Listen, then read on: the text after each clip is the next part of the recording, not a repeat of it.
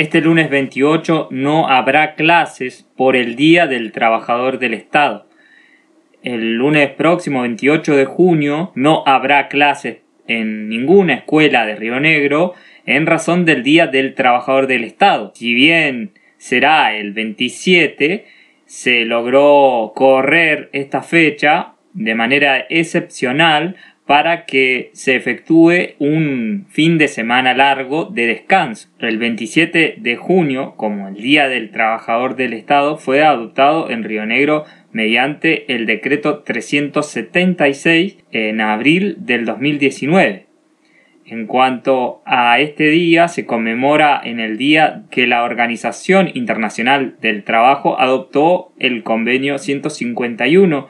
que recorrió a los empleados públicos el derecho a la negociación colectiva. A pocos días de la vuelta de la presencialidad en las clases de los colegios de Río Negro, la ministra de Educación y Derechos Humanos de Río Negro, Mercedes Jara Trachia, dijo que en Río Negro no tenemos mayores problemas. Además, personalmente estuvo en Guardia Mitre y la escuela estaba funcionando al 100%. Dijo que la presencialidad está en marcha, se está trabajando mucho y fue muy bien recibido poder volver a la presencialidad. Esta baja en la curva epidemiológica nos permitió volver con mayor tranquilidad, dijo la ministra Mercedes Jara Trachia. En conmemoración del Día del Trabajador del Estado, el lunes 28 de junio no habrá clases en ninguna escuela de Río Negro. Comunicación Random. Una mirada informativa desde el oeste. Si hay algo que nos llama poderosamente la atención es el actuar, el funcionar y las prioridades de la justicia en este país, sobre todo en la pandemia. Hay una, hay una situación particular porque a lo largo de esta pandemia, en el modo de trabajar virtualmente o remotamente en las instituciones del Estado, se vio una prioridad muy marcada desde el plano político. Desde el plano político, ¿por qué lo decimos? Porque, por un lado, las causas, por ejemplo, contra los genocidas y los crímenes de lesa humanidad. Por ejemplo, en este caso particular, 373 causas sin sentencia, hay 18 en etapa de debate y 75 elevadas a juicio, pero solo dos causas tienen fecha para inicio en el 2021. Este es el caso de los dictadores y represores de la, de la dictadura cívico-militar y eclesiástica en nuestro país. Pero también, digamos, los femicidas tuvieron una poca periodicidad de tratamiento en la justicia, en las instituciones del Estado, particularmente en las, en las instituciones de los juzgados, en las cortes y, y en el Poder Judicial en general. Pero sí hay algo en lo que sí avanzó la justicia en las causas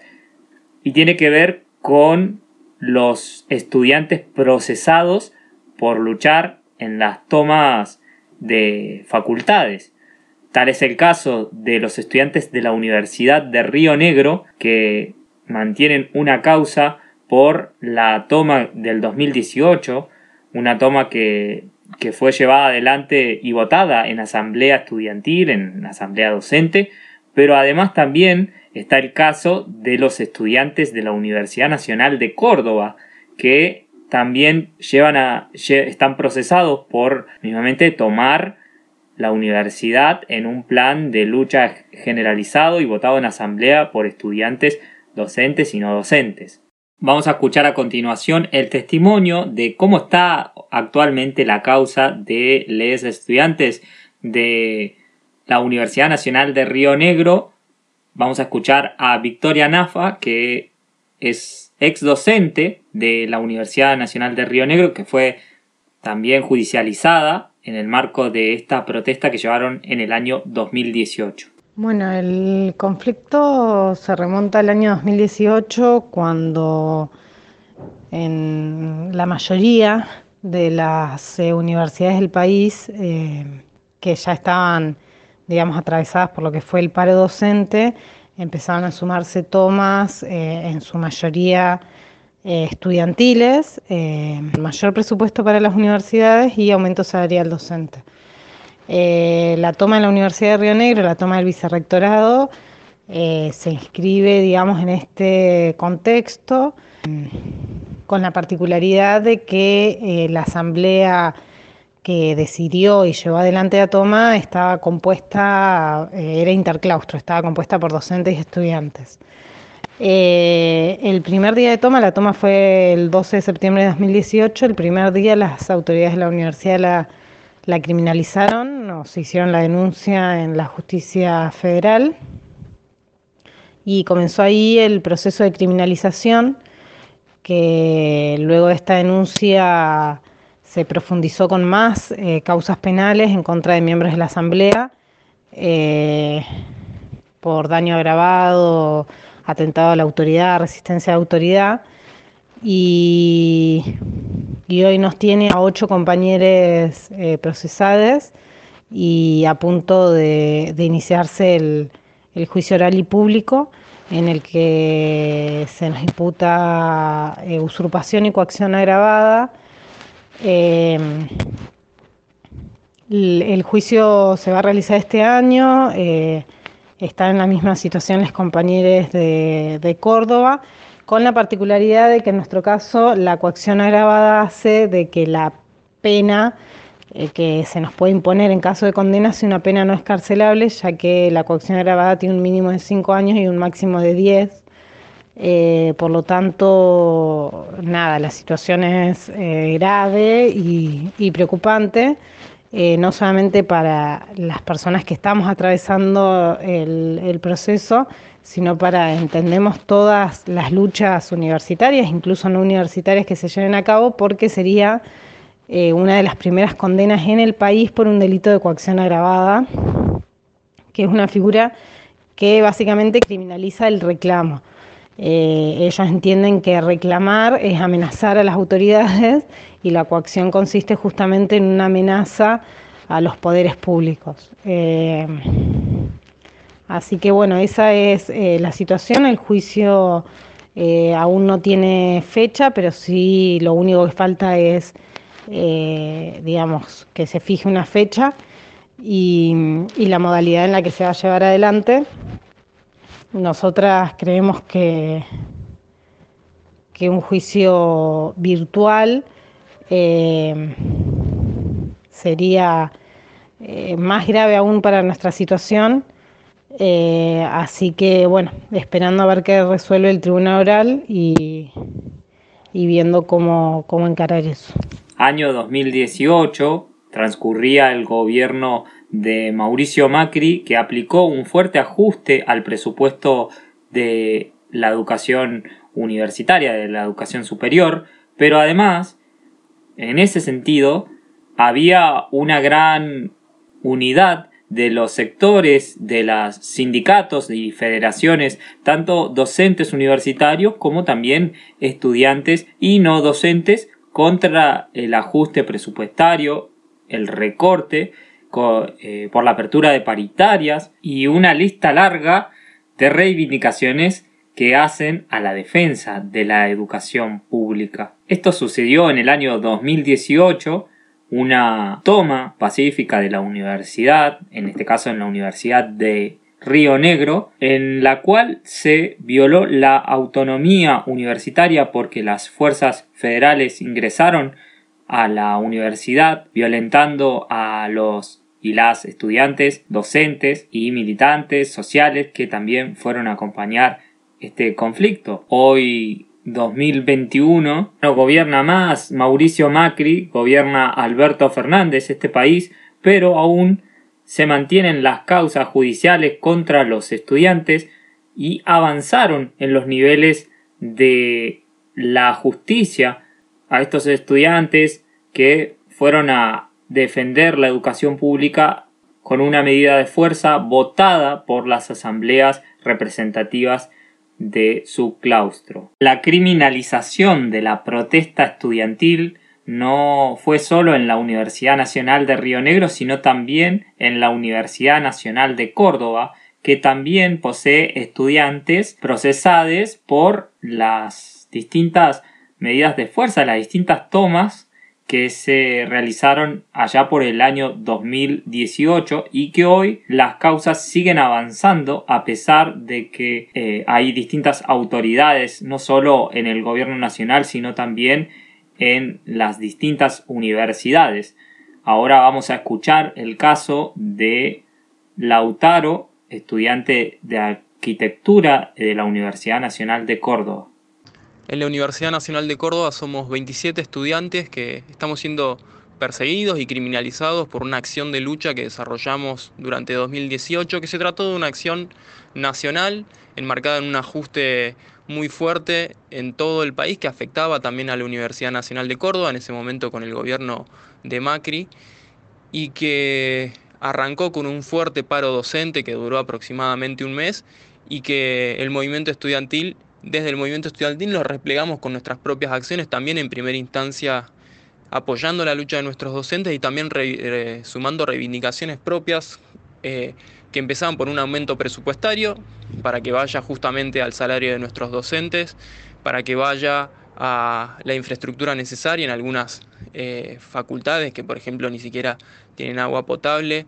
eh, para que se sumen becas en cantidad y en monto para estudiantes que lamentablemente son cada vez más los que tienen que abandonar sus estudios por la crisis económica, por la necesidad de salir a buscar laburo y que no tienen un sustento necesario para bancar sus estudios, eh, para que se apliquen políticas efectivas, es decir, con presupuesto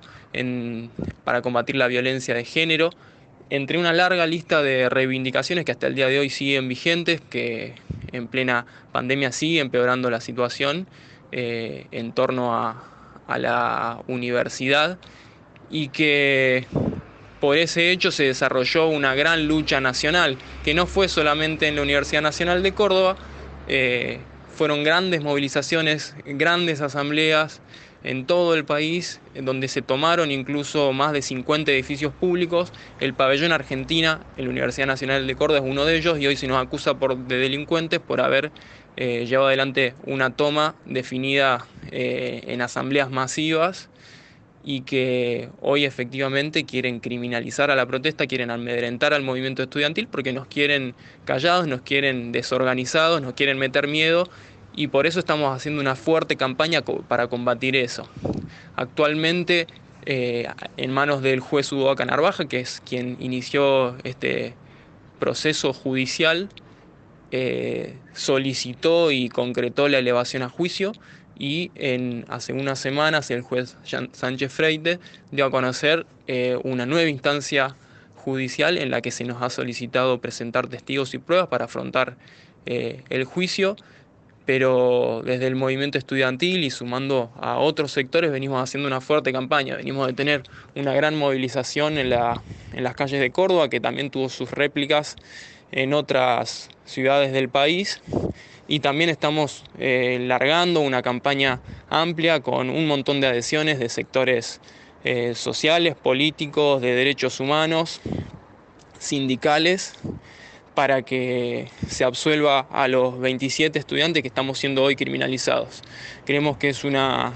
lucha política muy importante que tenemos que desarrollar y llamamos a toda la sociedad en general y a todas las organizaciones a que den el apoyo por la absolución de los 27 estudiantes de la Universidad Nacional de Córdoba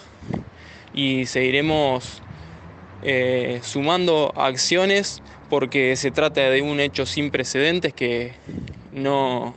no tiene ningún precedente desde la vuelta a la democracia hasta acá que se ataque al movimiento estudiantil que sale a luchar de esta manera. Eh, y es muy importante defender estas reivindicaciones porque efectivamente defender la educación pública no es ningún delito, sino que es un derecho que tenemos que defender con la más amplia unidad